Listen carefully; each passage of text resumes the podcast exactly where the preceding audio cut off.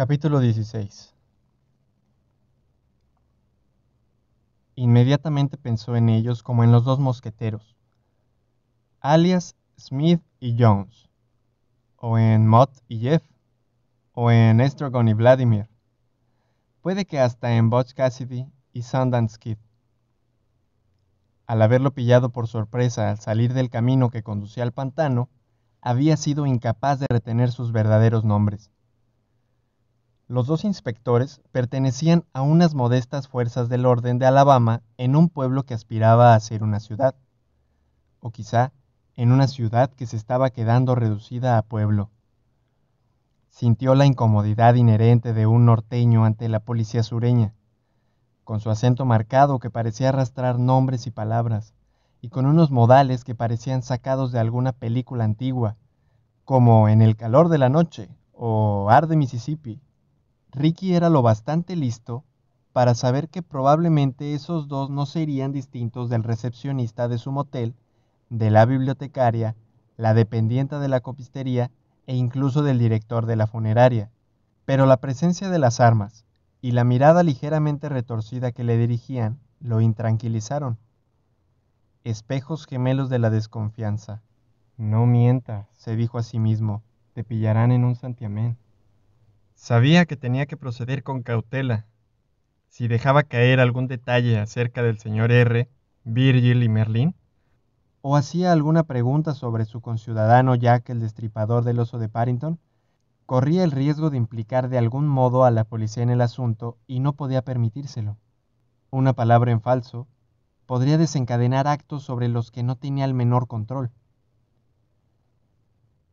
Esta era otra de las muchas ironías que lo agobiaban.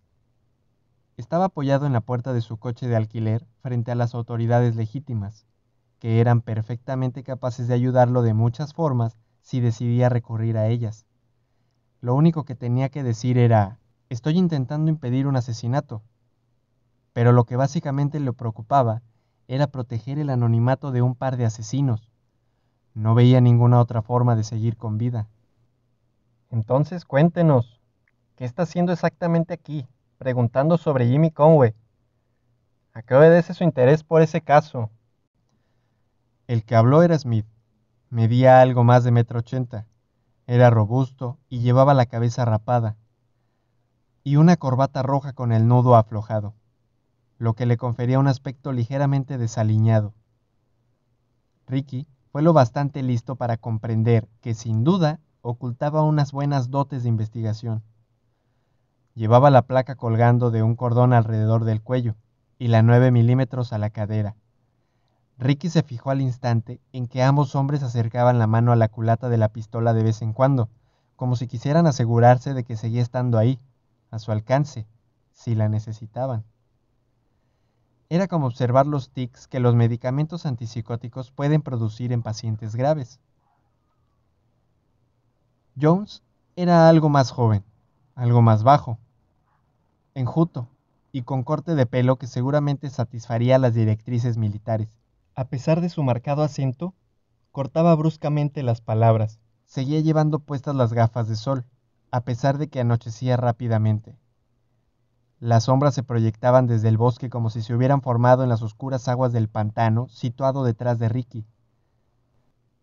No tenemos demasiados turistas atraídos por los crímenes en esta zona, aseguró con decisión. No soy ningún turista, replicó Ricky. He venido a documentarme sobre este caso. ¿Y a qué se debe eso? insistió Jones. Llevo muchos años trabajando como médico. Ricky distorsionó un poco la realidad, pero últimamente me he interesado por los documentales y creo que podría dedicarme a ello como segunda profesión después de jubilarme, ¿saben? No veo ninguna cámara, dijo Jones. Solo estoy tratando de captar el ambiente del lugar y del crimen. Indecisión. Los dos policías se miraron entre sí. Captar. ¿Qué coño es eso? soltó Smith. Ricky no contestó. Cabría suponer que nosotros deberíamos haber sido los primeros quienes fuera a ver, intervino Jones. Eso le habría ahorrado algo de tiempo y dinero. Están en mi lista, aseguró Ricky. Ajá, dijo Smith, asintiendo con la cabeza de un modo que no indicaba conformidad, sino todo lo contrario. Comprendo. se presenta aquí un día, sin ningún contacto previo con nadie de por aquí. Comienza a hacer preguntas a la gente y a ir a escenas del crimen. Afirma estar trabajando en una chapuza de película sobre el homicidio que destrozó nuestra ciudad, pero no llama a los dos inspectores que se encargaron del caso. No sabía que hubiera ninguna ley que prohibiese lo que he estado haciendo, dijo Ricky, demasiado deprisa. Los dos policías intercambiaron una mirada rápida. Bueno, eso dependerá, por supuesto, de lo que está haciendo exactamente, soltó Smith. Que yo sigo sin creerme del todo, añadió Jones. No me acaba de sonar bien. Solo estoy intentando averiguar qué pasó la noche que Julia fue asesinada. De verdad, nada más, agentes. Y también cómo Jimmy quedó impune de ello. Y después ver si todo funcionará en forma de documental. Ricky era consciente de que estaba interpretando un papel con el que no estaba muy familiarizado, pero tenía que hacerlo bien. Señaló hacia atrás, en dirección al pantano. Por ejemplo, ese es un largo trecho para cargar un cadáver. Smith asintió de nuevo. No para Jimmy, no esa noche. Ricky sabía cuál era la pregunta obvia. Si están tan seguros de lo que pasó, ¿por qué no pudieron llevarlo al corredor de la muerte? También sabía que no tenía que hacerla. Ahora le tocaba sentir a él con la cabeza. Ese accidente de coche en el que murió, ¿están seguros de...? Empezó a decir. Tenía la palabra oportuno en la punta de la lengua, pero Smith, como Jones, lo interrumpieron con un gesto de la mano. No creo que nadie quiera hablar sobre ello. Fue considerado como un accidente y así va a seguir. Puso fin a algo que realmente alteraba a todo nuestro pueblo Permitió que la gente pasara página, por así decirlo. La pequeña Julia está con los angelitos. Su familia se marchó de aquí porque los recuerdos le resultaban demasiado duros. Y Jimmy fue a parar donde se merecía. Sin duda, un sitio nada bueno. Fin de la historia. Y no creo que nadie de por aquí quiera que venga alguien a remover de nuevo el asunto, especialmente un aspirante a cineasta. Creo que será mejor que lo tenga en cuenta. Y tal vez quiera tomar sus preguntas e ir a buscar otro sitio y tal vez otro asesinato en el que husmear. Jones pareció pensar un momento antes de proseguir. A veces, cuando las cosas están resueltas y acabadas, aparecer por un lugar y hacer que todo el mundo reviva algo como la noche en que Jimmy asesinó a la pequeña Julia, bueno, puede cabrar a bastante gente. Puede ser realmente peligroso. Peligroso al estilo de una pistola del calibre 12. Quiero decir, que es imposible saber lo que puede hacer la gente cuando se le empuja hacia recordar cosas que ya ha olvidado. ¿Estás seguro de querer hacer esto? Yo creo que no. No, señor. Estoy totalmente seguro de ello. En mi opinión, puede que sea hora de que haga el equipaje y se vaya. No puede amenazarme de forma más clara, pensó Ricky, a pesar de toda esa musicalidad sureña al hablar. Antes de que pudiera responder nada, Smith habló de nuevo, en voz baja, con la cabeza agachada, y cada palabra transmitía una claridad aterradora.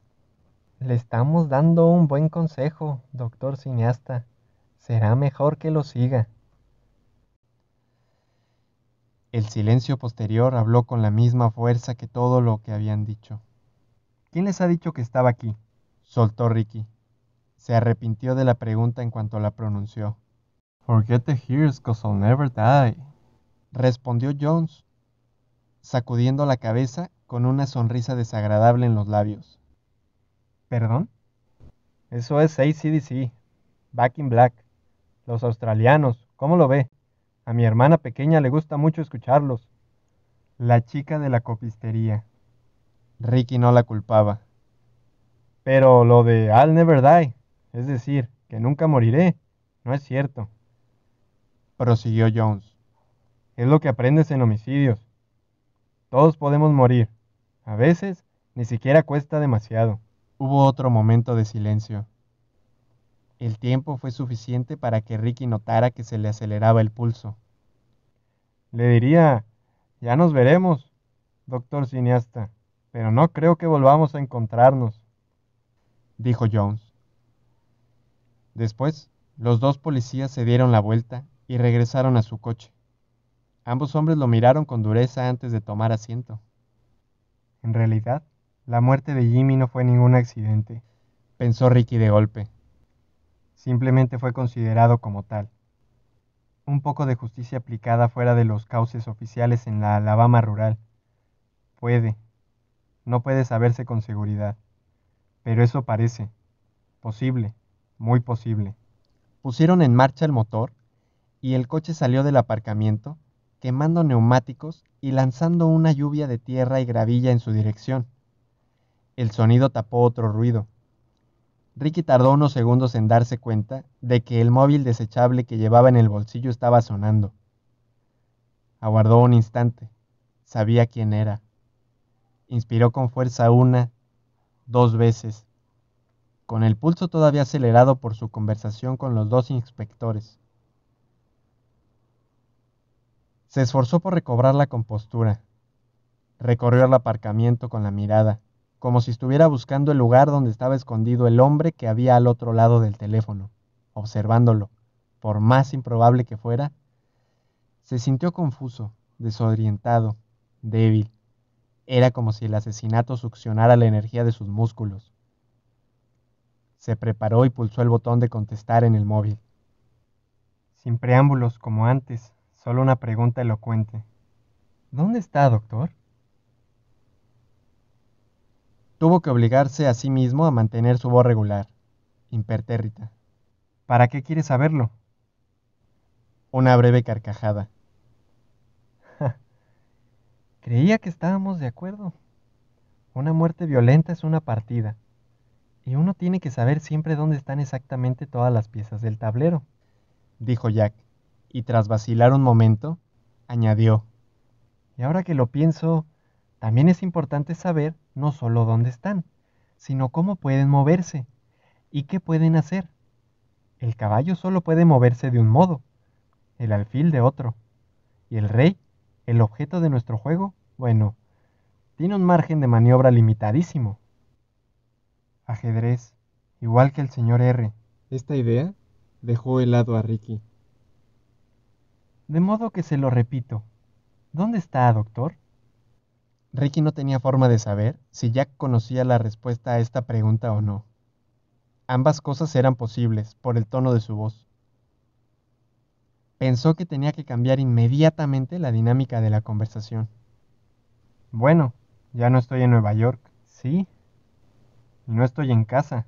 Sí, así pues, ¿dónde está, doctor?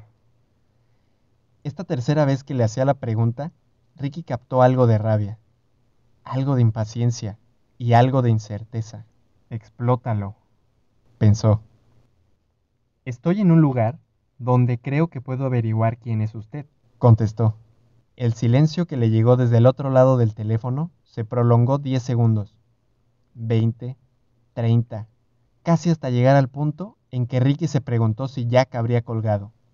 Interesante, dijo por fin el aspirante a asesino.